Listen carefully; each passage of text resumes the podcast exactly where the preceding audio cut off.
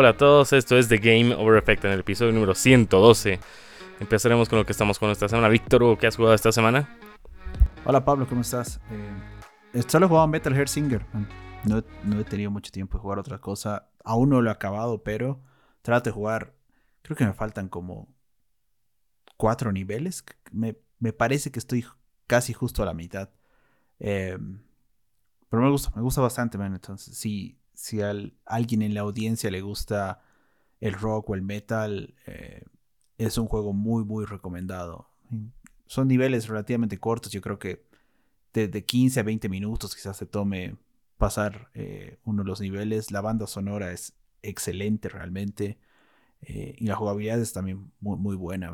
Me gustaría ver como que un juego de este estilo un poco más desarrollado porque también la, la historia, el ambiente eh, se ve muy bien, digamos. Para, para es una pequeña idea, básicamente eh, tú e, eres un demonio en el infierno y estás tratando de escapar del infierno.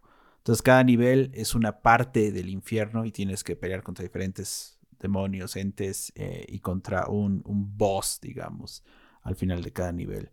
el chiste del juego es que ataques al ritmo de la música de forma que, primero, digamos, la, música empieza en un volumen muy bajo y solamente eh, música de fondo, por así decirlo. A medida que tú vas haciendo, eh, golpeando o atacando al ritmo de la música, va subiendo tu contador. Si mal no recuerdo, cuando llegas a, a 4X entra la guitarra, cuando llegas a 8X entra, no sé, la segunda guitarra, cuando llegas a 16X, que es el máximo nivel, digamos, eh, entra la, la voz, el cantante o la cantante en la, en, la, en la canción. Y cada nivel tiene su propia canción, es muy, muy bueno. Así que es súper recomendado. ¿Vos, Pablo, qué estás jugando? A ver, te cuento que justo grabando el podcast he terminado el juego de Quarry. Y es un juego buenísimo, me gusta, pero hay cosas que no me han gustado me hizo recuerdo a este Zombie U en dos cosas. Uno de que cuando pasa un evento importante, y usualmente en otros juegos de decisión, si me equivocaba o no me gustaba, ese rato ponía eh, reiniciar el juego y volvía a esa parte. Entonces podía volver a hacer esa acción. Si fallaba un Quick Time Event, eh, cerraba el juego, apagaba la consola, volvía a aprender y estaba en esa parte, en el checkpoint, antes de que de donde me he equivocado. Pero acá no, es como en Zombie U. Te equivocas, listo. Se graba automáticamente el momento que te has equivocado. Dos, no puedo eh, grabar. No hay una opción de que tú pongas guardar partida desde tal parte. Cosa de que puedas retomar desde ahí. Eso tampoco no me ha gustado. Es como que el juego decide dónde, dónde guardar y tú tienes que acomodarte. Sí, exacto. Entonces, quizás yo que sé, hay el camino A y el camino B, te jodes. Tienes que volver a pasar el juego y tomar la otra decisión. Cosas que me han gustado. Ah, hay tutoriales muy, muy, muy buenos, muy básicos. Em, con dibujitos, así con... Muy, muy buenos. Y el primer tutorial que te enseñan, te dicen el uso de la escopeta. Y te dice, si disparas de muy lejos, las balas se van, la bala se va a dispersar y no va a hacer daño tienes que disparar cerca. Ya. Y uno de los últimos Quick Time Events, que en la desesperación, frustración, miedo, apenas he tenido la mira y disparado al objetivo, pero obviamente la bala le fue un chiste y, y no lo logré. No me ha gustado de que hay un puzzle que no se entiende y que solo tiene una solución y no te da la oportunidad de rehacer lo, eh, lo que estabas haciendo. Y he perdido dos personajes principales. Entonces, eso es lo que no me ha gustado. El juego está buenísimo, es lento, no puedes correr. O sea, si estás acostumbrado a la acción, te jodes. Es lento, no se puede ni siquiera pasar las películas ni los diálogos. El final. Me imagino, pero que la segunda vuelta, si lo vuelves a jugar, ya debes poder pasar las, los diálogos y las películas. En la primera, seguramente no. Quizás te comento que cuando acabe el juego, me sale una opción de. Eh, ¿Quieres habilitar el robobinado? Puedes robinar hasta tres veces desde la muerte de cada personaje que tú quieras. Solo puedes robinar escenas previas a la muerte de alguien. Mm. Pero solo hasta tres veces. Entonces, pero ya me dio flojera. Estaba viendo ahorita todos los finales y no es que ves una cinemática de cada personaje, como en Heavy Rain, sino es el fondo del tipo y el texto de lo que ha pasado. Tal persona ha hecho esto después de... de, de, ah, este flojera. Sí, le estaba flojera hacer cinemática y han puesto texto. Muy a lo Elden Ring.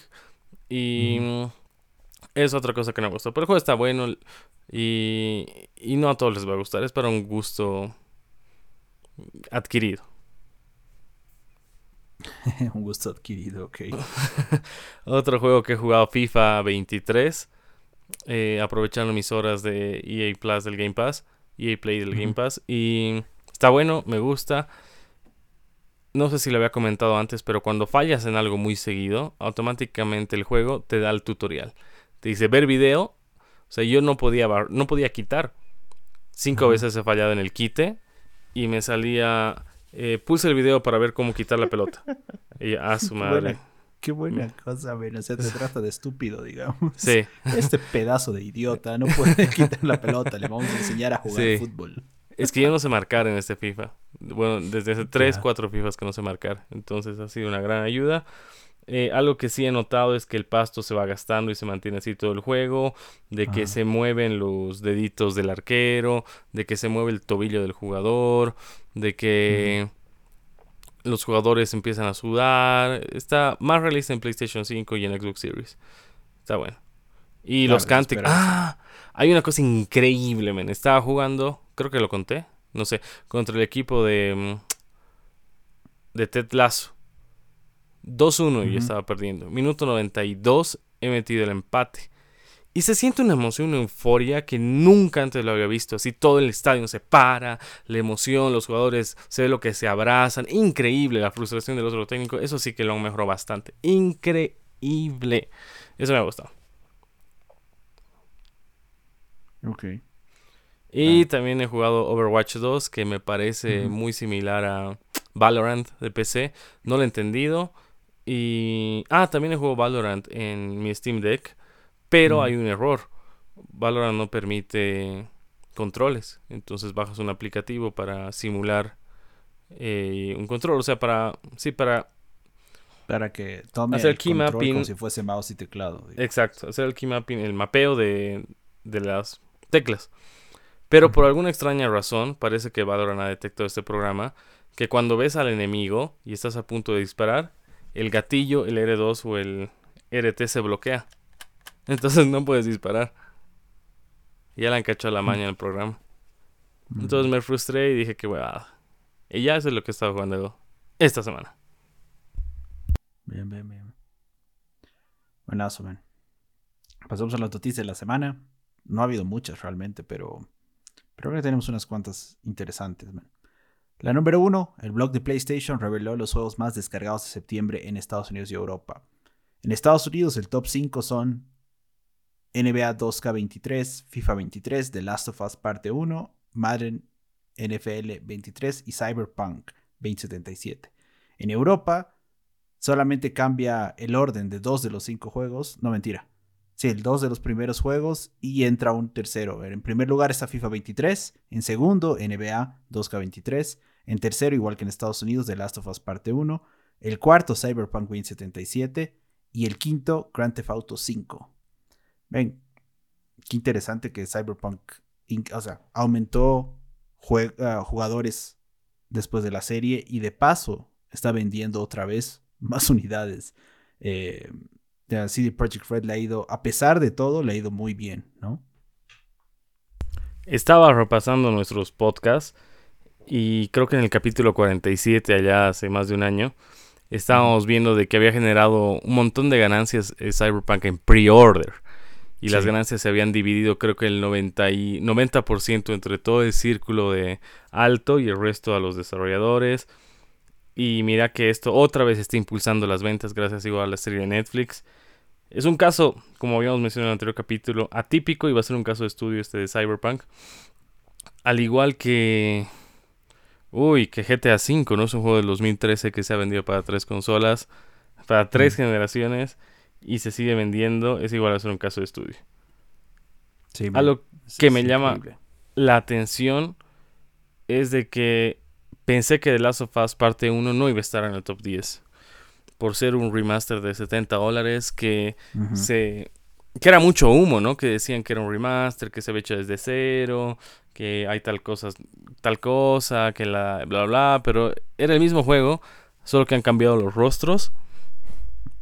Ni siquiera las cinemáticas creo que han cambiado. Han reducido algunas cosas, creo que el colchón era king size en el juego original y luego en este juego lo han hecho un, colchoncito así de, de, militar. Pero nada, nada relevante y mira que está en, en tercer lugar en ambas regiones. No, es que por donde la veas, eh, The Last of Us creo que es argumentablemente el mejor juego de single player que se ha hecho. Sí. Y una cosa más, el noveno juego mejor bueno, mayor descargado en Estados Unidos es Tom Clancy Six Siege. Es un shooter del 2015 que creo que ya entiendo por qué, por qué ha vuelto a descargarse tanto. Porque los shooters actuales no, no han sido lo que hemos esperado este año. Battlefield 2042 es un desastre por donde lo veas. el Call of Duty eh, de la Segunda Guerra Mundial tampoco ha sido tan bueno, tan bien recibido. Entonces han ido a la vieja confiable, ¿no? Al que ha, estado mejorando año tras año y sigue sacando jugadores. No, no es que te obliga a comprar los jugadores, sino que te va a costar horas de juego sacarlos si quieres. Y me parece muy bien por Tom Clancy. Eso también está jugando esta semana en Xbox, por cierto. Y está en sexto lugar en, o séptimo lugar en Europa. Vamos la noticia número 2. En conmemoración al vigésimo quinto aniversario de la franquicia Fallout, Phil Spencer, el CEO de Xbox, publicó una fotografía en Twitter en la cual se puede ver un dispositivo desconocido con el logo de Xbox. Inmediatamente las redes se llenaron de teorías sobre el dispositivo, ligándolo principalmente con el streaming stick para xCloud. Minutos más tarde, la cuenta oficial de Xbox respondió al post de Spencer refiriéndose al dispositivo como un viejo prototipo. Y horas más tarde, Microsoft publicó una declaración indicando que en realidad sí es un, que el dispositivo en realidad sí es un viejo prototipo del proyecto Keystone, que es el nombre clave de este sistema de, streaming stick para xCloud. Y que, como anunciaron hace unos meses, cambiaron el enfoque y no tienen nada más que anunciar por el momento. Ven, a Phil le gusta, le, gusta crear ruido, ¿no? En Twitter y, y buenísima, podríamos decir, buenísimo, buenísima propaganda para el producto que aún no conocemos, que capaz ni siquiera va a terminar siendo ese si es que están diciendo la verdad y esto es solamente un prototipo. Pero yo creo que podemos ver que Xbox se la está tomando en serio. Eh, el momento en el que esto salga, me imagino que va a tener un muy buen precio. Dos, va a tener eh, muy buena conexión. Capaz que va, no sé, me imagino que va a tener sí o sí eh, un puerto de Ethernet no sé, capaz que tiene igual algún tipo de chip o algún tipo de codec ya embebido para que la transmisión del juego sea más fluida. Eh, no sé, me capaz que también tiene un módulo especial de Bluetooth de muy baja latencia para poder mandar eh, los comandos que presionas en el, en el control hacia la plataforma, etcétera, etcétera, etcétera. ¿Cómo lo has visto? ¿Ven qué te pareció? Bueno, parece un mini Xbox Series S, ¿no? Un poquito más pequeñito. Un Xbox XS. extra pequeño. Extra Capaz que se va a llamar así, no, es mala idea. Xbox Series XS. ¿Sabes cómo lo ve a Phil Spencer? Como el típico hombre que compra un regalo a la novia y no se aguanta de decirle que, que le compró algo. Y dice, pucha, tengo una sorpresa para vos. Pero no te puedo decir, ubicas. No te puedo decir todavía. Así lo veo. Entonces, yo creo que. ¿Qué es a lo que va a venir? No, Ahora, la consulta es: ahí hay dos cosas. Necesitamos saber los números de jugadores que no usó Xcloud en Samsung, en televisores Samsung. Si habría sido un buen número, un mal número. Si hace un mal número, quizás es buena idea este stick. Claro, es, que el tema es ahí es que hay que discriminar, Las personas el mercado que tiene una TV Samsung modelo 2022 es realmente como que una muestra muy reducida de toda la gente que tiene una TV Samsung y de toda la gente que tiene TVs inteligentes, ¿no? Eh, entonces, claro, el streaming stick va a ser un complemento. Em, esperaría que eventualmente Samsung capaz lance la aplicación para TVs modelos 2021, 2020 o hacia atrás. Pero no es como que una muestra, creo yo que no es una muestra eh, que sirva estadísticamente para poder realmente validar si el servicio va a ser o no exitoso. ¿Me dejo entender, man? Sí, sí, sí. Y además, los que se compran un televisor Samsung 22 del 2022 a 120 frames por segundo, yo creo que ya tiene una consola de esta generación, ya sea Play o la consola, exactamente. Claro. Porque hablábamos de eso. ¿Qué, necesidad real tienes de comprarte una TV con 120 frames per second? Nada. Solo si juegas, realmente. Porque el, todo, los demás, todo el demás contenido, películas, streaming, Netflix, eh, Hulu y demás, no tienen 120 frames. Ni, siquiera, ni siquiera YouTube tiene 120, creo, ¿no ve? Entonces, creo que con tener una, una TV 4K eh, normal y corriente, ya estás listo. E incluso, si YouTube tuviese 120, el contenido que se publica en YouTube, no, no todo es 120, no todo el contenido es 4K, entonces, a menos que seas gamer, realmente yo no veo un argumento válido para que alguien me diga que se quiere comprar una TV con 120 frames per second. O que aguante 120 frames per second. Aquí tengo otra consulta. Estamos acostumbrados a que Phil Spencer spoilee lo que va a salir. Y me acuerdo que hace un año o dos sacaron el Nintendo Switch de fondo. O sea, raro que la competencia esté ahí. ¿Tú crees que haya sido por el juego GoldenEye o ha sido algo más? ¿O va a haber algo más? Es que es un buen punto. Debe ser GoldenEye, man. Em, debe ser. Entonces ya, ya fue. Me, me, gustaría creer que están armando una aplicación de Xcloud para el Switch. Igual. Pero ah, realmente no sé si Nintendo se prestaría a eso.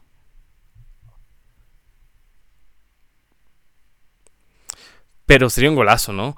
Porque el Nintendo Switch ya está a nada de superar, o no me acuerdo si ya superó a PlayStation 4. Y que de paso le des la opción de jugar Xbox en tu Switch, es un golazo para Microsoft. Sí.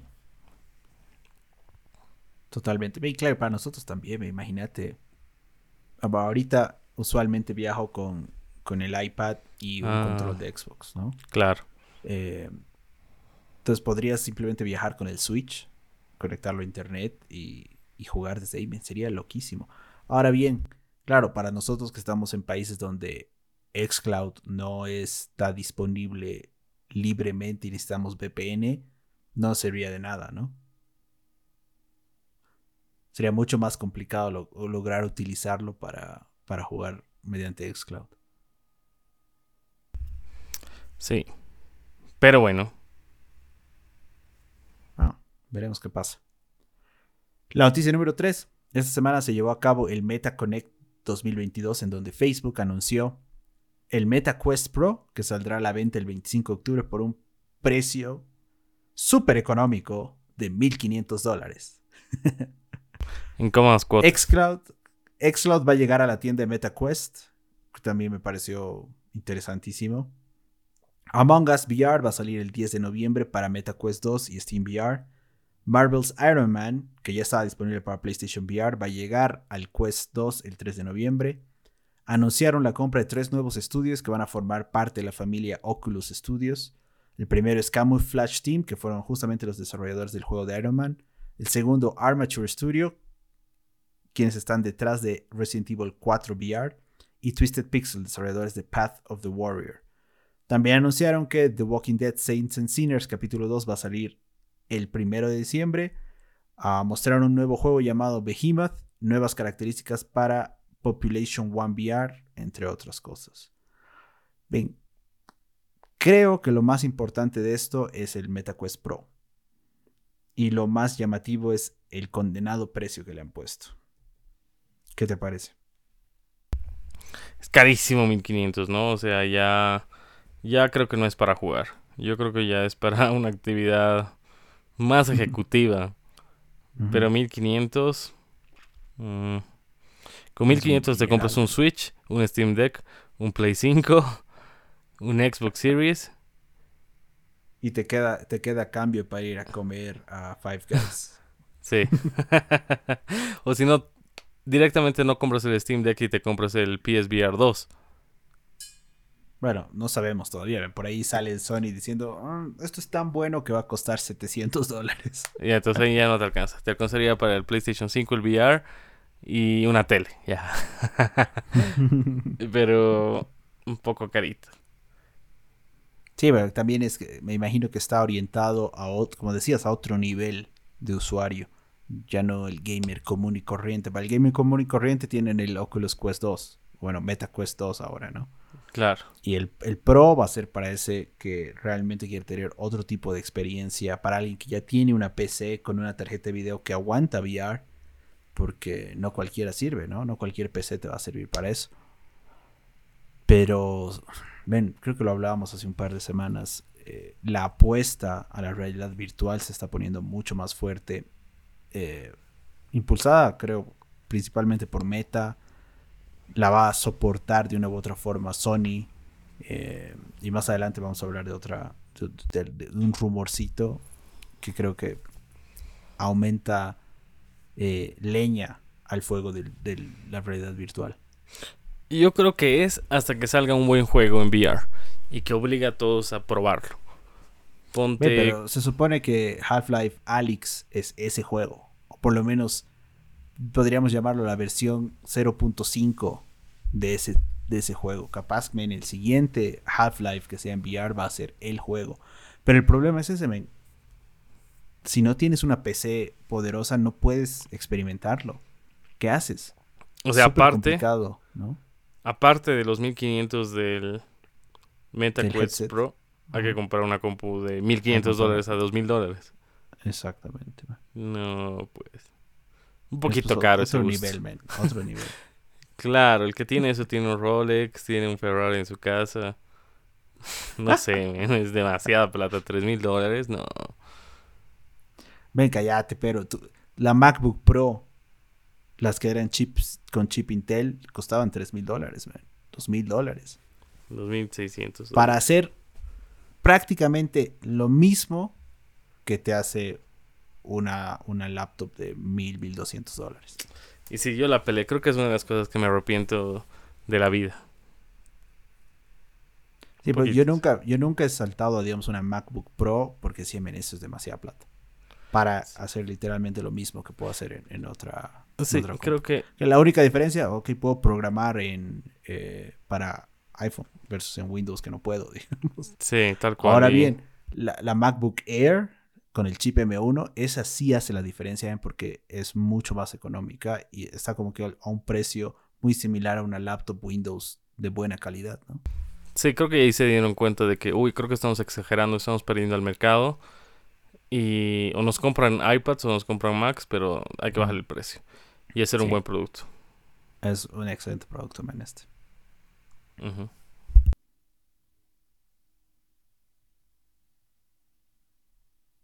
Si te está gustando el podcast, síguenos en Spotify, Apple Podcasts, Whitebox para que no te pierdas de ningún episodio. Y antes de pasar a las noticias cortas de la semana, le mando un saludo a Hirusen, que fue su cumpleaños la semana pasada, o hace dos semanas. Ahora sí, las noticias cortas. La primera.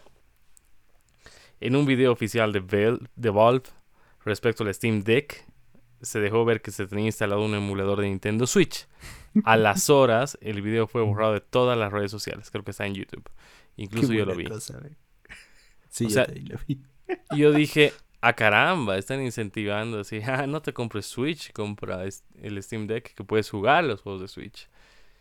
Creo que dijeron, no, no, o sea, nos, Nintendo nuevo que está acostumbrado a demandar, puede que nos demande ya no más. Pero, no, totalmente. Pero no, yo creo que ha sido la, lo que, la típica que siempre decimos, men al pasante le mandaron a hacer el video y el pasante hizo Steam Deck. un video con lo que ha encontrado, claro. No, hace agarró Steam Deck, a ver, ya, ah, ya, yo tengo, no, le sacaré una fotito. Y ya está en sus últimos juegos jugados, pues ya ha aparecido ahí en el top 5 de los más recientes. Así, así, típico del diseñador que, a ver, préstame tu Steam Deck, le voy a sacar una foto. Mm. Sí, sí. Ah, claro, obviamente ven, tenían que bajar el video volando porque eso no es muy legal que digamos. Claro. Estás incentivando a, a- Instalar, no a la piratería, como indirectamente a la piratería, pero instalar Yuzu sí. Y otra cosa es que yo creo que el que ha revisado el video, que ha debido haber alguien, ni se ha debido dar cuenta, porque aparece creo que dos segundos. No, sí, no. ni- ni- ni- no te das cuenta de esos detalles, man. Claro. Pasamos a noticia corta número 2 y es que por fin salió Overwatch 2, pero sufrió de ataques de denegación de servicio, lo cual impidió jugar el primer y segundo día. Y cuando entrabas te decía que estabas en una cola de 20.000 jugadores. Lo que yo hice... 20,000. Sí, 20.000, 30.000. Lo que yo hice fue esperar. Esperó una hora viendo.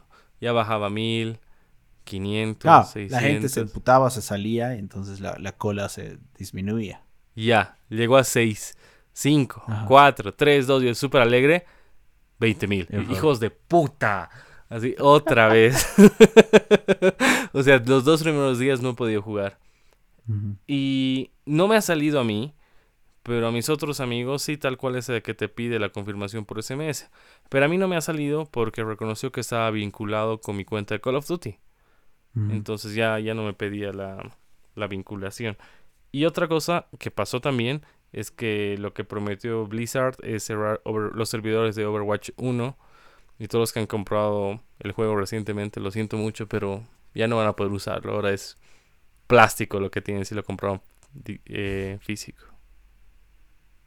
Bueno, de colección, digamos. man. Sí. ¿Tú lo jugaste, lo bajaste? ¿Te interesa? No, Nada. No, me interesa, para nada. Pasamos a la noticia corta número 3 y el grupo Embracer anunció que Square Enix Montreal, empresa que compraron hace unos meses, ahora pasará a llamarse Onoma. El nombre viene del griego que hace referencia a ofrecer posibilidades ilimitadas. Man, te juro que no entiendo. Bueno, quizás sí. Para, para qué el cambio, me imagino para desligarse de Square Enix, porque claramente ya no son parte de Square Enix, entonces seguramente en el contrato había una cláusula en la que decía, señores, después de comprarse a la empresa tienen que cambiarle el nombre en X tiempo. Mm, Onoma, ok, eh, supongo, no sé. no me gusta. No me- a mí tampoco me gusta. No, no, lo, no lo asocio con juegos. No lo asocio con, con una experiencia así, ¿no? Eh, pero clarito será. No anunciaron nada más. No, sabemos en qué están trabajando. Pero me imagino que el grupo Embracer les va a inyectar bastante capital. Esperaría que tengamos buenas experiencias de aquí un par de años. A mí el nombre me hace recuerdo, no me hace recuerdo, me hace imaginar o marca de detergente o marca de, de helados, men. Helados Onoma. O detergente Onoma, ¿ves? Pero así de juegos, nada, men.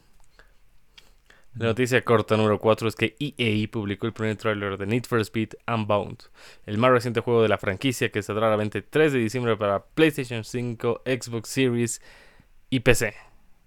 ¿Qué te ha parecido? Víctor, ¿viste el tráiler? Que duraba Sí, unos segundos. Nada. me pareció raro. Me- me daba la impresión que estaban tratando de hacerlo. ¿Has visto Spider-Man? Ay, demonios, man. Multiverse. Con- Multiverse. La, la de dibujos animados. Sí, sí, sí. Han hecho muy grafiteado este Spider-Man. Claro, ¿no?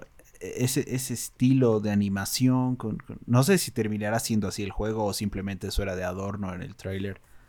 Eh, pero creo que ya lo habíamos hablado hace un par de episodios. ¿Quién puta sigue jugando Need for Speed cuando tienes Forza? Forza. sí, realmente ya.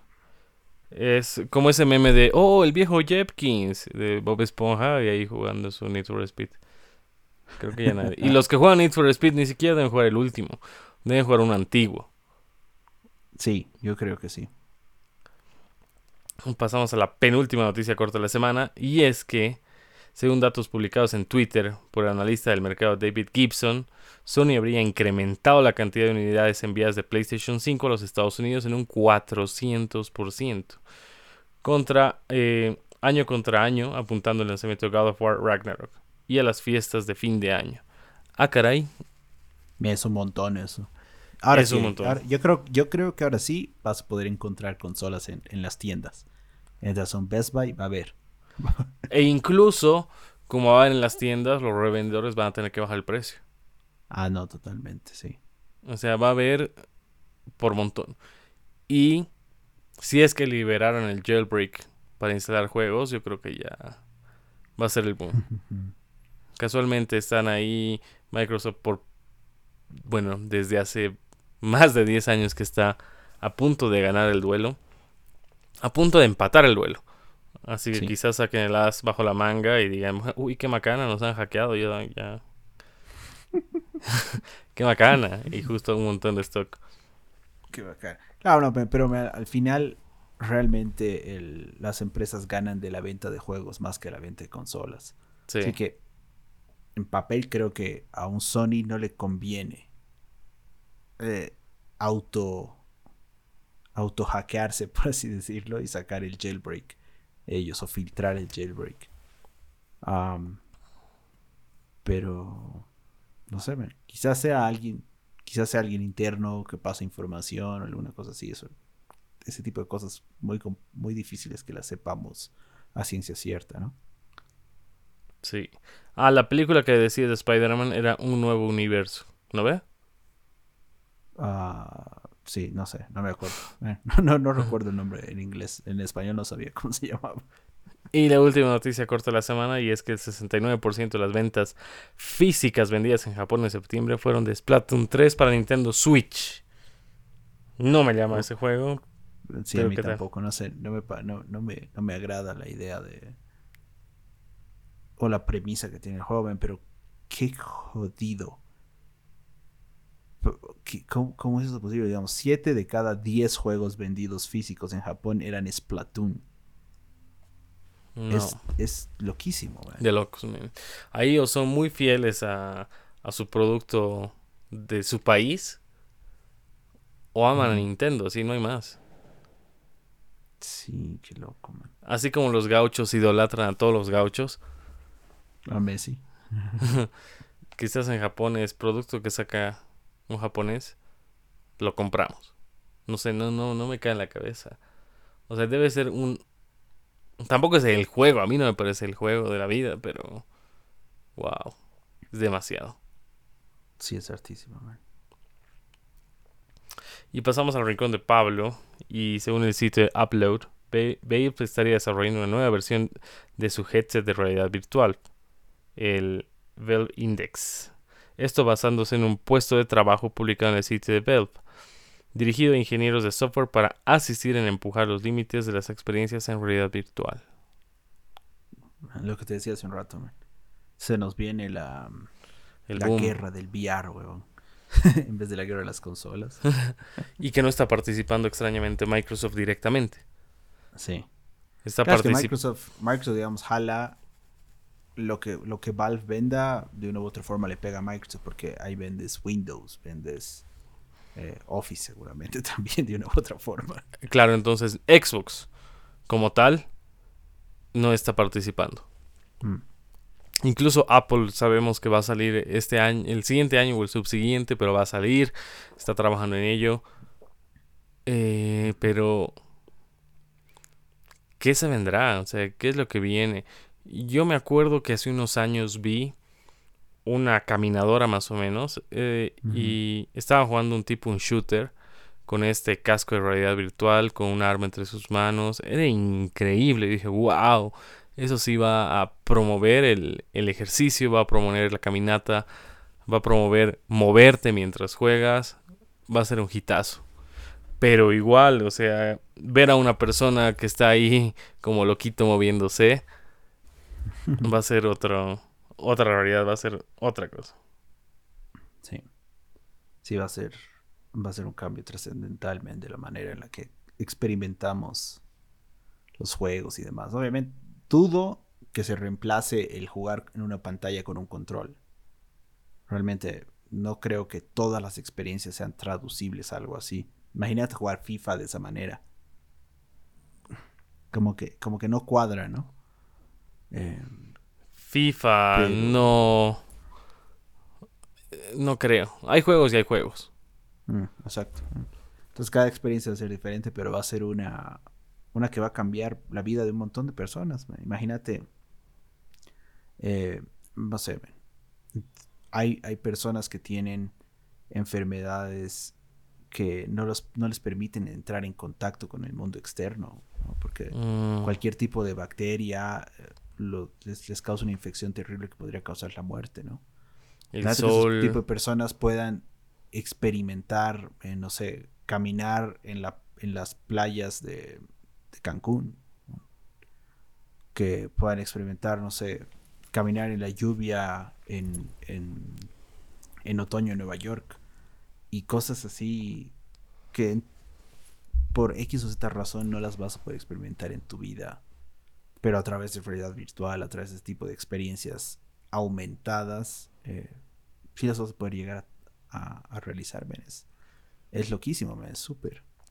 Y además, los juegos que creo que van a ser los primeros en descargarse van a ser los de simulación. Flight Simulator, estos de conducción. Yo creo que igual va, va a hacer que la gente le guste esos juegos. Sí. Los de totalmente. conducción. Sí. Pero es un, un gusto muy caro. Y... ¿Qué va a pasar si tienes hermanos en casa, no? Para jugar. Se van a tener que turnar, no van a poder jugar dos a la vez, o sí podrán dos, pero con una distancia moderada, no sé. Vas a necesitar casas cada vez más grandes, ¿no? Más bien, to- todos los departamentos, todos los lugares en el mundo se están reduciendo, pero no, no. Vas a necesitar, en vez de tener una mesa de, de- de café en, en tu, en tu sala, simplemente el sofá y listo, porque ahí al medio se juega VR. Claro, o sea, está pensado para la gente que vive solo, que solo juega una persona en casa, o por lo menos en una habitación.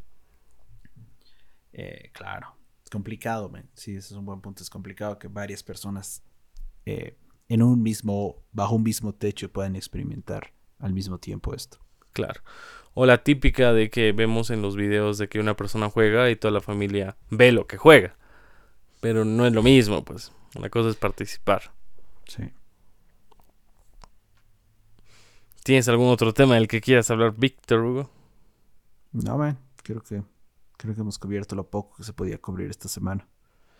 Creo que había un rumor de que posiblemente se iba a retrasar Starfield. Oh. Sí. No, pero no creo, no creo, pero que lo anuncien tan. O sea, falta todavía un año prácticamente, ¿no ve? ¿No era en marzo?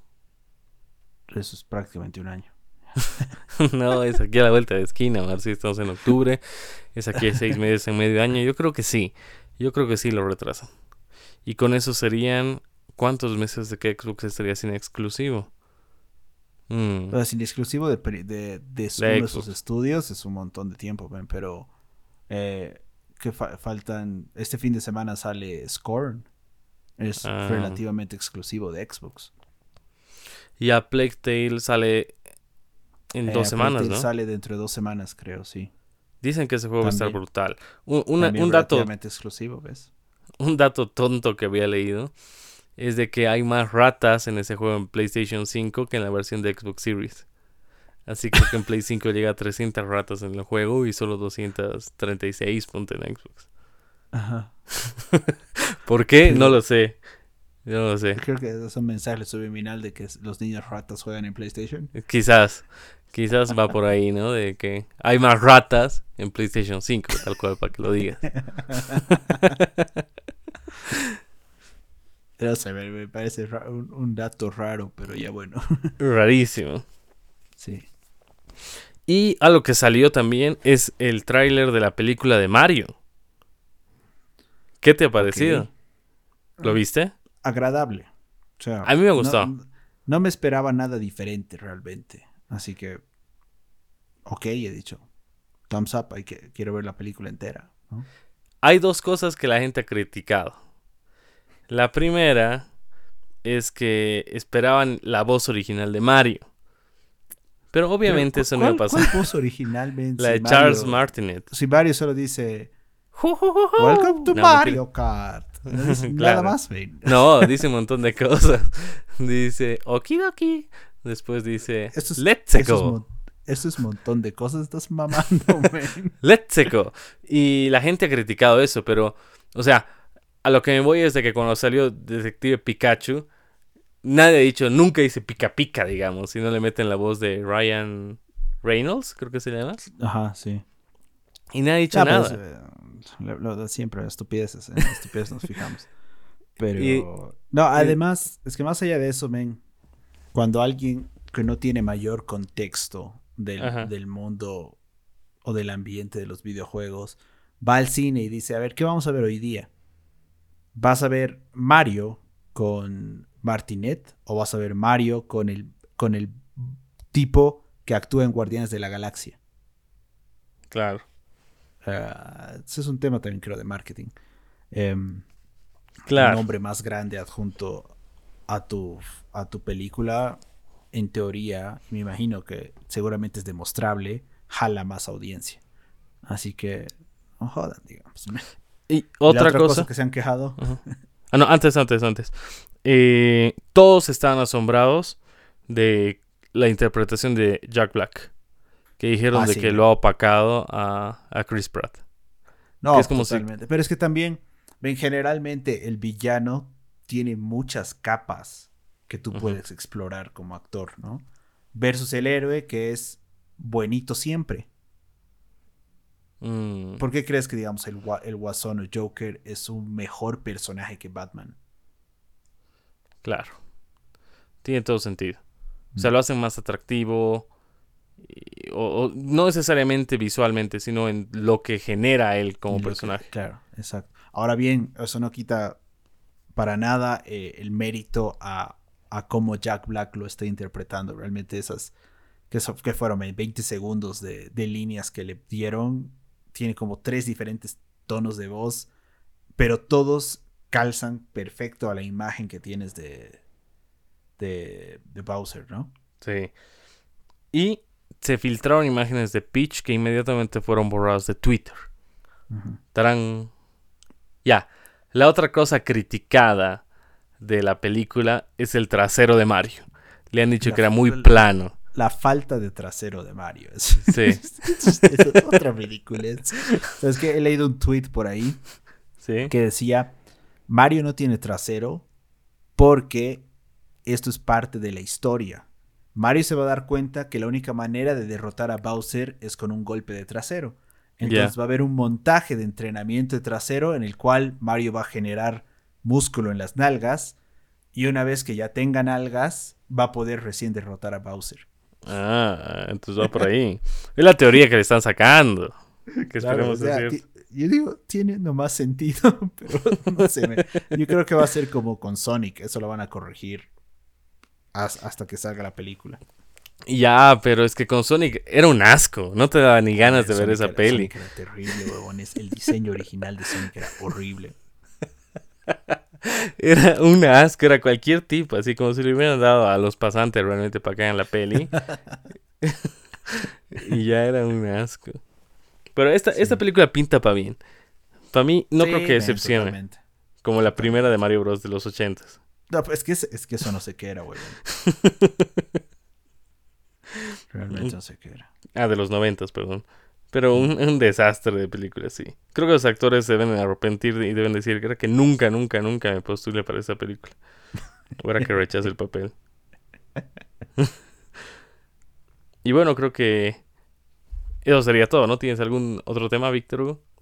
No. Eso es todo. Eso es todo por hoy. Bueno, muchas gracias por haber llegado hasta el final del podcast. No te olvides de hacer tus deberes primero y darte un tiempo para jugar. Eso es todo por hoy. Chao. Chao, chao.